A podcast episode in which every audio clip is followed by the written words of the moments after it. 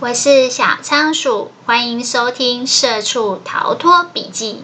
这是一个有关自我成长及财务自由的节目，陪你一起关注你的人生，掌握你的命运。Hello，大家，小仓鼠又来分享有声笔记了。今天要分享的这本书呢，书名叫做《练习的心境》，练习的心境。作者是汤姆士史坦纳，他是一个钢琴家。那我们这一集呢，要来讲如何练习心境。前面几集都在讲什么是练习心境，然后练习心境对我们的影响。那我们来真正的进入方法论。今天会讲的一个主题是：第一个，为什么人很爱比较？第二个。如何让自己不要那么爱比较？啊？为什么人很爱比较？人就天生很爱比较啊！你一定是这样想的，对不对？对。那我问你哦，为什么人明明知道人比人气死人，还爱比较？能够回答我的应该没几个。就是我们的人性好像有点反人性，就明明知道，其实跟人家比较。通常讨不到什么好处，但是我们人很容易不自觉的爱比较。这个呢，真正的根源到底是从哪里来？其实，在作者这本书里面呢，我觉得他几乎是把媒体业都骂一顿了。他说，所有我们追求的呃理想的形象啊，觉得怎么样才是完美啊，其实全部都是商业包装来的。就是每天你打开电视，你看到的汽车形象广告、商业的行销，或者是媒体的一些电影里面，常常都会行说那种很完美的人生，就好像说，你只要买了某一款车，你就会迈向幸福美满、成功的人生，你就可以驾驭你的人生。然后那个汽车广告常常都很喜欢拍那种。很美的海景啊，然后一个人看起来很很很潇洒的在开车。其实我们台湾的环境，除非你去乡下地方，不然你只要买一台车，基本上都是塞车的。而且在小仓鼠自己的投资理财的观念里面，我觉得买车真的是还蛮赔钱的生意，就是你买。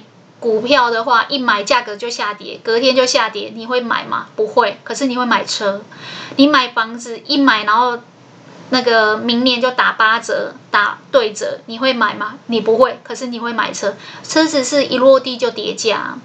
所以作者说，我们所有在脑海里面那些完美的形象、理想的形象，其实都很不切实际。而这些不切实际的那种。我觉得叫价值观，它是从哪里来的呢？它就是广告行销来的，媒体给你的。你看电影或是你看广告的时候，它每天都在置入你这些价值观。如果你常常看电视的时候就出现类似的广告，他说这是一个很好，你可以去审视你自己、认识你自己的时间，因为那通常也代表着说广告主知道。会看这种节目的人，通常会喜欢那样的人生。他们会照他们的 target audience 去设定广告的情境跟内容，然后去完美的洗脑你，其实是扭曲你的价值观。你会觉得买这台车等于买到快乐、买到幸福、买到成功的人生。那为什么会这样呢？因为我们都想要比别人好。这就是牵涉到我们今天的主题，就是为什么人明明人比人气死人，明明知道越比越生气，然后比了也会让你焦虑跟不开心，可是我们还是很喜欢比比较。我们为什么会这样过日子？其实这个背后就是幕后推手，就是我们的这些媒体价值观、主流文化，它会一直形塑一个完美的标杆在那边。一个成功富裕的人生，意味着他要有豪宅，他要有名车，他要漂亮的老婆，完美的家庭，像这样子的概念才是好的。所以，我们每天每天被这样子洗脑以后，其实会让你处于一种心境上的不快乐。为什么？只要你没有这样完美，贴近这样完美的标准，你就会批判你自己。嗯，我好像不合格吼，人家现在生完小孩都流行快速的瘦回来，要当辣妈。嗯，我是不是不合格？我替我自己打分数，我不算及格，然后我就会沮丧。人家哪个同事，哪个同温层，呃，上班才没几年就已经年薪百万了，然后我就会什么自我怀疑，对自己怎样，永远不满意。所以，比如说现在流行趋势是怎么样？现在流行说房子要越换越大，而且越换越接近天龙国，然后你就会跟人家比较，比较完以后你就开始觉得自己好像没有那么完美，你就过得不快乐。所以他说，明明知道人比人气死人，你为什么会不快乐？全部都是因为你被这些主流的价值观灌输了这样的标准，什么样是完美的？什么样是现在流行的趋势？什么样是最理想的典范？然后因为这样子，你会拿着这些框架、这些价值观套在你自己身上，然后替你自己跟替别人打分数，跟人家做比较。然后如果比赢了，你当然很高兴；比输了怎么办？就自我怀疑跟沮丧。可是大部分我们都是怎样？好像都是比输，所以他在说，为什么人明明知道比了会气死，还是很喜欢比？因为我们被洗脑了。作者在这里面有说一个概念，就是说我们其实都在追求的是不切实际、假的标准、假的理想、假的完美。为什么这么说呢？那就进入我们今天的第二个主题，就是要怎么让自己不比较。作者说：“你要让自己处于一种比较好的正向的心境，不会让自己焦虑不安，对自己这么不满。最好的就是让自己不要去比较，让自己可以放下。但是人很难不比较，因为这是人性嘛。那你就要先了解为什么你会喜欢比较。你喜欢比较是因为主流文化灌输你这些完美，但这个真的是完美吗？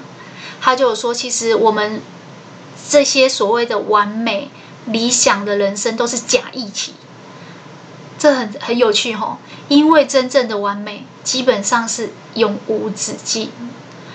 作者有在说，如果你有去看或是去学习一些有关艺术相关的，你就会体认到一件事情，其实人生并没有达成目标这件事情。比如说，我今天去学小提琴，我就想要尽快赶快学完学会。学得很厉害，这样我就可以完成。事实上，学音乐这种事情没有完成的一天，也没有达标的一天。如果你今天学到了初级，你会想要更进阶；如果你已经进阶，你想要更精进；如果你已经参加国际赛事，你想要更拿金牌，一路往上。所以，其实永远没有完成的一天，也永远没有完美的一天。为什么？因为人的欲望是一直往上的，所以你会发现我们每个人都一样。呃，年薪百万的就想追求年薪千万，已经有豪宅就想要再买跑车。所以，人其实真的以老老庄的思考，就是哲学来讲，我们人是一种自作自受的动物。我们每天就是受这些欲望，欲望是永远无穷无尽，永远不会满足的。所以，我们是处于一种自作自受的状态，让自己每天都很忙碌。然后，你一直以为有捷径，很快就可以达成目标，很快就可以完成。那天跟朋友聊天，我觉得这个真的是反映台湾人，应该是说反映现在这个世代的所有人的集体焦虑，就是。我们只要听到谁，呃，很成功的理财，然后财务自由，不用上班了，可以成功去退休，就会想要去追踪他，关注他的方法。为什么？因为我们总是认为一定有捷径。事实上，很多事情真的没有捷径，也永远没有完美或是完成达成目标的一天。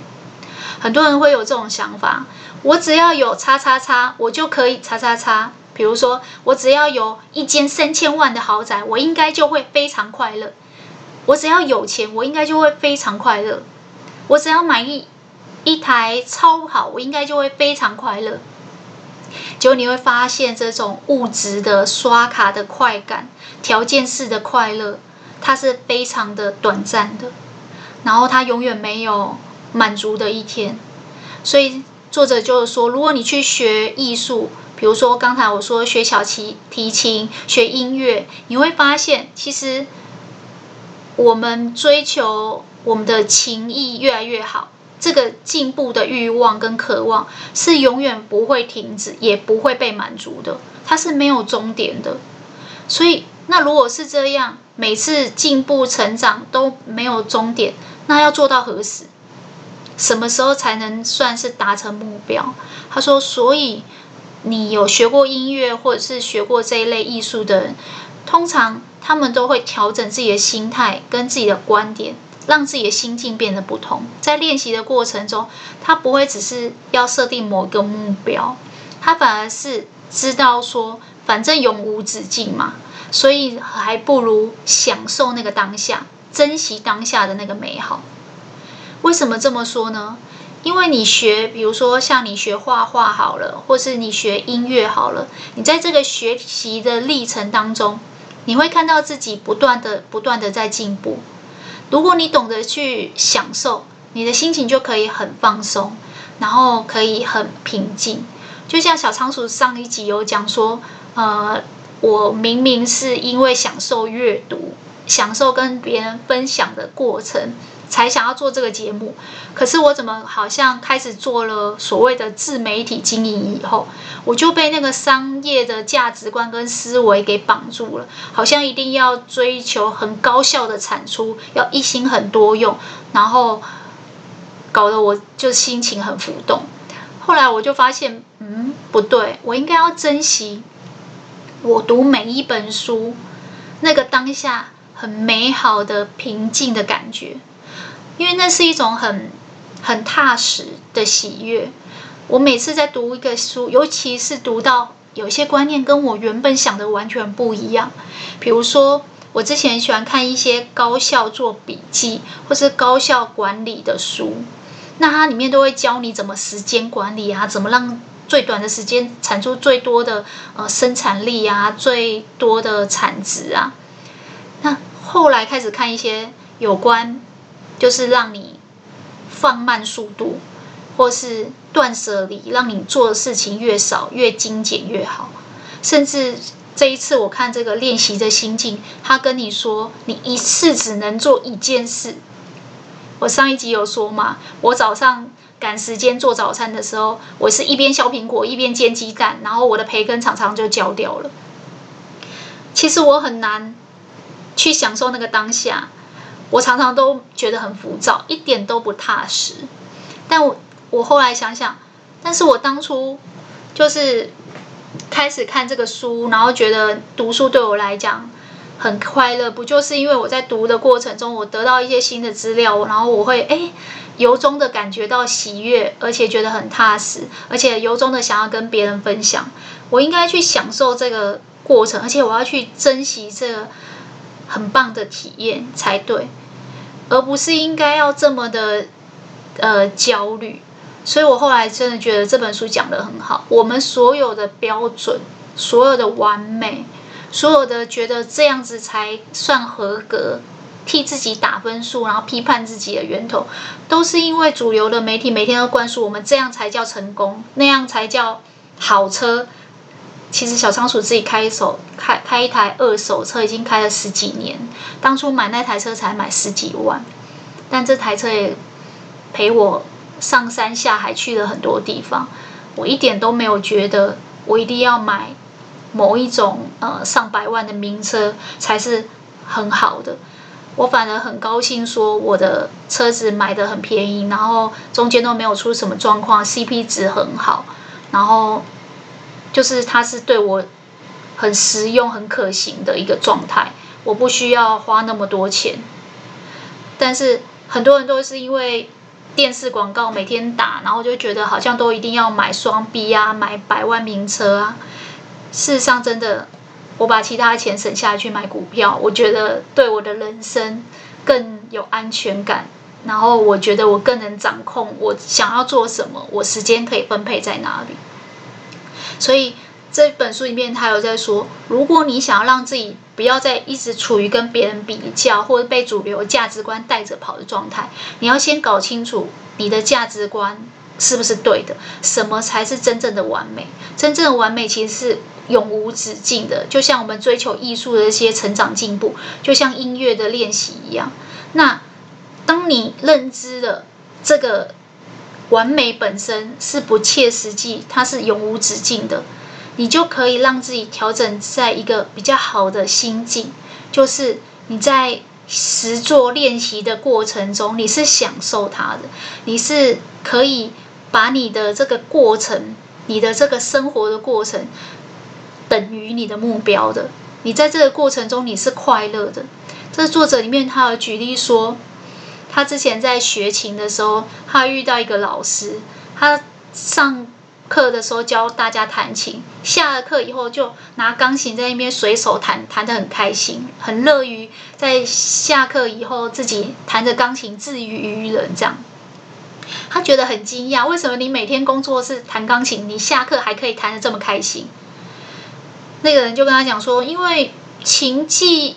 基本上没有完美的一天啊！什么叫做最高超的境界？其实没有。你每天一直勤练，也不是一定可以达到那个永无止境的完美境界。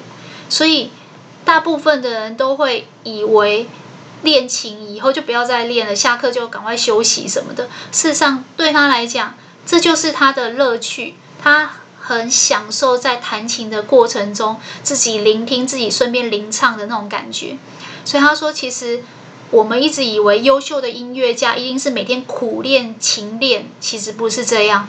真正优秀的音乐家是知道音乐是永无止境的进步跟成长，然后是变动的。真正的优秀的定义也是一直一直变的。你以前认为某一个呃钢琴家的程度跟境界已经是最优秀的状态，后面江山代有才人出，又出来更。更优秀的人，所以作者说，其实这个过程就好像在爬山，有些人就一定要去爬攻顶的状态，在没有走上山的最顶端的时候，他这人生的过程，在爬山过程，他都觉得非常的辛苦，非常的不快乐，非常的焦虑。就像我刚才说了，为什么我喜欢跟人家比较？因为我们就像看着远远方有人在山顶上。然后他永远比你高，你一直在跟他比较，是为了要追上他。而你在追他的过程中，你的心境是非常的苦的，非常的不快乐的。那你就没有享受到。他说不对，其实我们整个人生在体悟的过程中，就像在爬山的过程。你是应该要边爬边沿路去享受这个路上的风景，这样才是真的有珍惜当下的美好，有享受到当下。呃，最近有一些新闻有讲到一些年轻的呃歌手，然后很年轻就得了癌症，然后就离世。其实我觉得人生就是这样，你永远不知道下一秒未来会发生什么事情。唯有什么情况在年轻的时候突然离开，你会觉得不后悔。我想以小仓鼠自己有慢性病，对于。那个生病的历程的体悟啊，我觉得就是当我每天眼睛张开，今天又是美好的一天，然后我有好好的珍惜今天的每一个时光，享受今天不管我想做什么事情的这个过程，我觉得对我来讲，我的心情是放松又平静的。我其实就已经体验到什么是人生，什么是幸福，并不是一定要我的 podcast 进的排行榜，或是我的追踪粉丝数要到多少，有多少人留言。我觉得人生过了一个山顶，还有下一个山顶，那是永无止境、不会满足的欲望。但是如果有一天你的生命突然戛然而止的话，什么情况会让你觉得你有体验到你的人生？你，呃，对人生无憾？我觉得应该就是每时每刻，我都在学习的路上，我都有享受到这个成长的过程。作者里面讲一个很有趣的举例，他说：“那可是不是要朝着目标走吗？你现在又跟我说，只要专注在每天生活跟每个历程，然后一天只要做一件事情。”他说：“其实你就把自己想象成你也在游泳，你在溪边游泳，你常想要从 A 地到 B 地，B 地有一棵大树，你游泳的时候，你会一直盯着那棵大树这样游吗？如果这样游的话，你。”游的不快，游的过程也不顺利。他说，最好的方法就是你偶尔抬头看一下那个大树的方向，是不是你现在正在朝的的方向？确认你的方向没有错就好了。你不需要一直盯着这个目标，你就继续游就好了。所以小仓鼠后来就是用类似的方法，就是我只要确定我一个礼拜可以达成，就是前进。的目标接近那个大树就好了，但是我其实不要太计较，说我到底礼拜二有没有把大纲写好，礼拜三有没有录音，礼拜四有没有定时上架。我觉得这当中的过程跟历程，其实才是最重要的事情。作者在这里还有做一个举例，我觉得也跟最近小仓鼠自己的经历还蛮心有戚戚焉的。他说。如果你想要知道你自己在这个过程中的心境是怎么样的，你可以去观察一下，抽离，客观的抽离一下你自己的内心戏。什么是内心戏？刚才作者有说，我们很喜欢自我批判，因为我们会去跟人家比较嘛。那你去跟人家比较完以后，你心情会不好，就人比人气死人嘛。当你在观察自己。跟人家比较内心戏的时候，你可以注意一下。如果今天小仓鼠之前有说，呃，我常常在养花跟做园艺的过程中有很多体悟。作者就有说到说，你去观察一朵花，你会觉得它什么时候是最美的？有人说说开花结果的时候最完美啊。他说其实没有，对。一个植物来讲，尤其是一朵花来讲，它从小小的种子，然后慢慢的发出芽。小仓鼠最近在养那个多肉，然后多肉呢，它可以有一些小的芽，可以就是把它放在那个土上面，它就可以做叶孵，然后它会开始冒小小小小的芽，然后那些芽慢慢会去做扎根的动作。然后等到它扎根扎稳了，你会看到它开始冒一些枝干，然后发出侧芽。其实这个过程非常有趣。我每天早上大概六点半七点，在太阳出来的时候就会出去浇花。浇花的时候明明只要花个二十分钟，我常常在外面一待待一个小时，然后我的手背都晒黑了。原因是什么呢？因为你每天都会有新发现，你会发现某一个。前两天就只是发一点点小芽点的多肉植物，今天可能扎根了。其实多肉长得已经很慢了。我刚好很幸运买到一个叫不死鸟的落地生根的植物，应该是多肉里面最有成就感第一名的吧。因为它在上面，我买的那个叫蕾丝公主。我买的时候卖我这个多肉的阿嬷就跟我说。这个哦，你带回去你家以后会有很多这个哦。我想说啊，为什么会有很多这个？他说，因为它很会长。然后我想说，哦，那应该蛮有成就感，很适合我这个新手。果然回来以后就发现那个蕾丝公主，它那个叶片上有小小的蕾丝，你只要稍微碰它一下，它就掉下来。然后掉下来以后呢，放在土上面，它就会开始发芽，然后扎根。没多久你会发现它长出侧芽。一下子，它叶子就长满了，很大片这样。过一阵子，它就会开花结果，然后等到花凋谢了，它们叶子就会开始变黄啊，掉叶子，然后进入休眠。到来年、明年再重新萌芽。每一种花的品种不一样，但是你问我说，我在观察这个小小的种子发芽扎根的过程，哪一个时候最美？我会跟你说，每一个时候都很有趣，每一个时候都让我觉得好有趣哦。小时候生物课讲的落地生根就是这样，它可以从叶片上面长出小小的芽点，然后它就是这样子小小的生命慢慢的绽放，它整个绽放的生命历程。每一个阶段，不管是长枝干，或是发侧芽，或是开始发叶子、长抽抽出花的稻穗，甚至是开始长果实，我都觉得很有趣。所以你去想想哦，其实对花的生命历程的一生来讲，它每一个过程都很完美。你又怎么说只有哪一个特别完美？那作者里面就有讲说，对啊，所以其实。你去想啊，如果今天弄一个比较搞笑的，呃，花的内心戏给你看，它的独角戏给你看，说，呃，哪一朵花它突然觉得说奇怪，我怎么还没有发芽？我怎么还没有扎根？阳光怎么还没有出来？我想要快一点可以冲破土，快一点可以开花，快一点可以结果，或者说。某一朵花，它的内心戏是啊，我希望我是高贵优雅的兰花，我不是路边没有人喜欢的野花。或是如果我是树，我希望我是橡树，可以傲视群雄，我不是那个小小的呃左手香呃廉价的小树这样。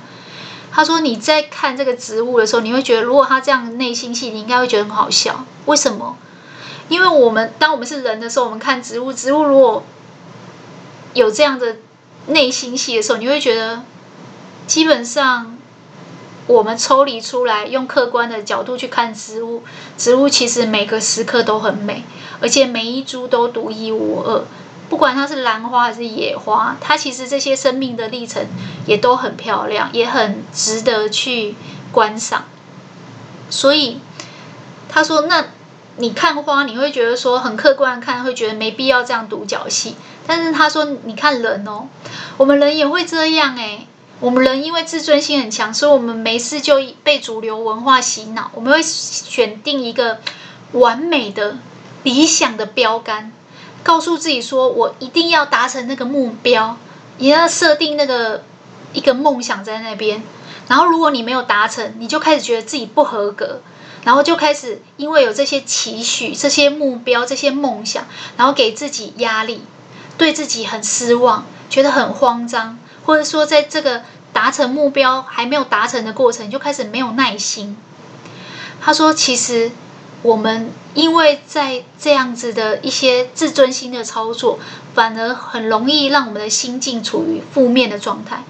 那我们上次有讲，当你在行动跟练习的过程，如果你的心境出现很负面的。”呃，失望啊，没有耐心啊，很慌张，或是有压力。其实你慢慢慢慢，你就很难稳定你的心思，你就很容易很浮躁，想要跳过一些步骤，你就很难平心静气的循序渐进的往你的目标慢慢的迈进，反而你就会偏离了你的目标，然后你会发现你对自己的犯错是没有容许值的。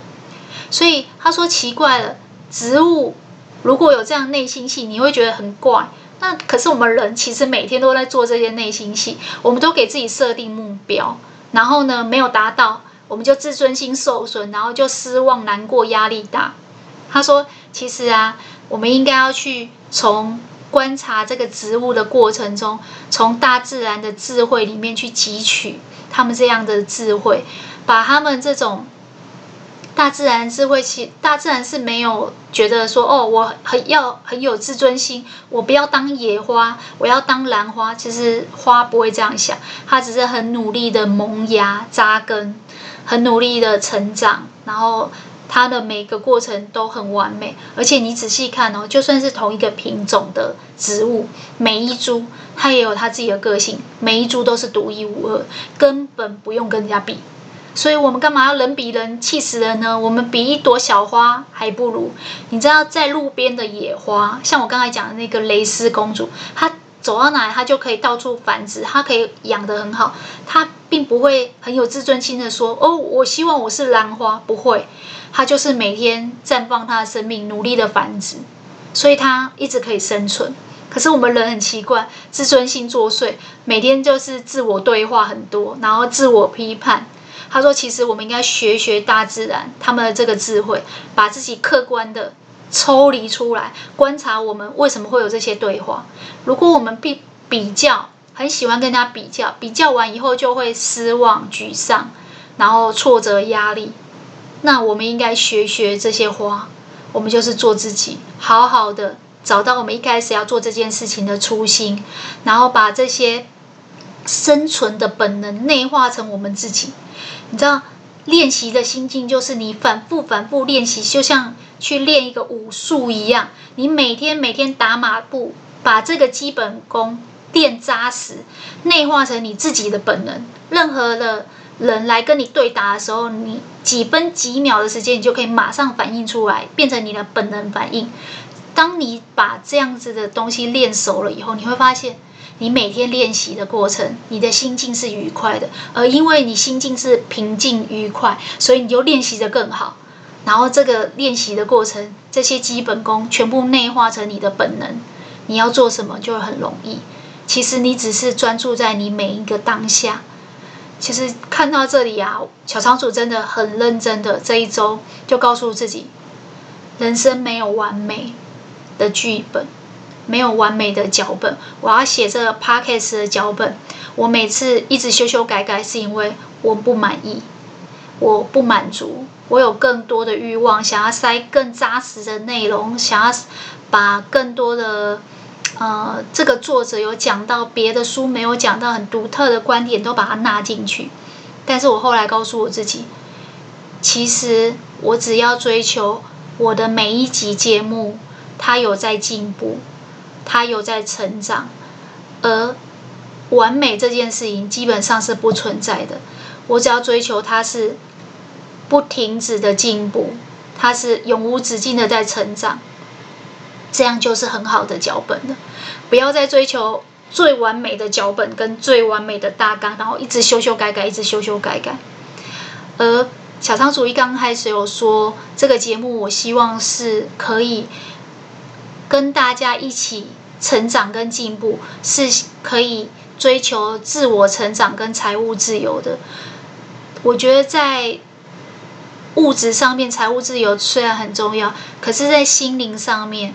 如果我每一次的脚本，或是每一次的节目内容，它的扎实程度跟它在叙事的过程中可以感动到大家，对你们有启发，甚至可以让你们迈出你们的下一步，这样对我来讲，其实虽然我的脚本不是最完美的，但是它每一集、每一每一个内容，它都是。在进步跟成长，我觉得它就有达到我一开始想要的设定，就是自我成长。也许我今年做的节目不会有我明年做的节目那么完美，但是我今年做的节目的明年，就是每年每年都会一直一直的在成长跟进步。其实真的就很像在打那个基本功，就是。一直把这些观念重复、重复的说，然后内化到最后。有一天，当我的脑海里面出现一些负面的思维习惯的时候，我的基本功就会很本能的自我反应的去说：“哎，想想，你想，你你你脑海里面的那些其其他的观念，不是告诉你要活在当下，不是告诉你不要追求完美，只要追求进步就好了。”所以，其实我后来觉得。做这个节目的过程中，就是修炼的过程。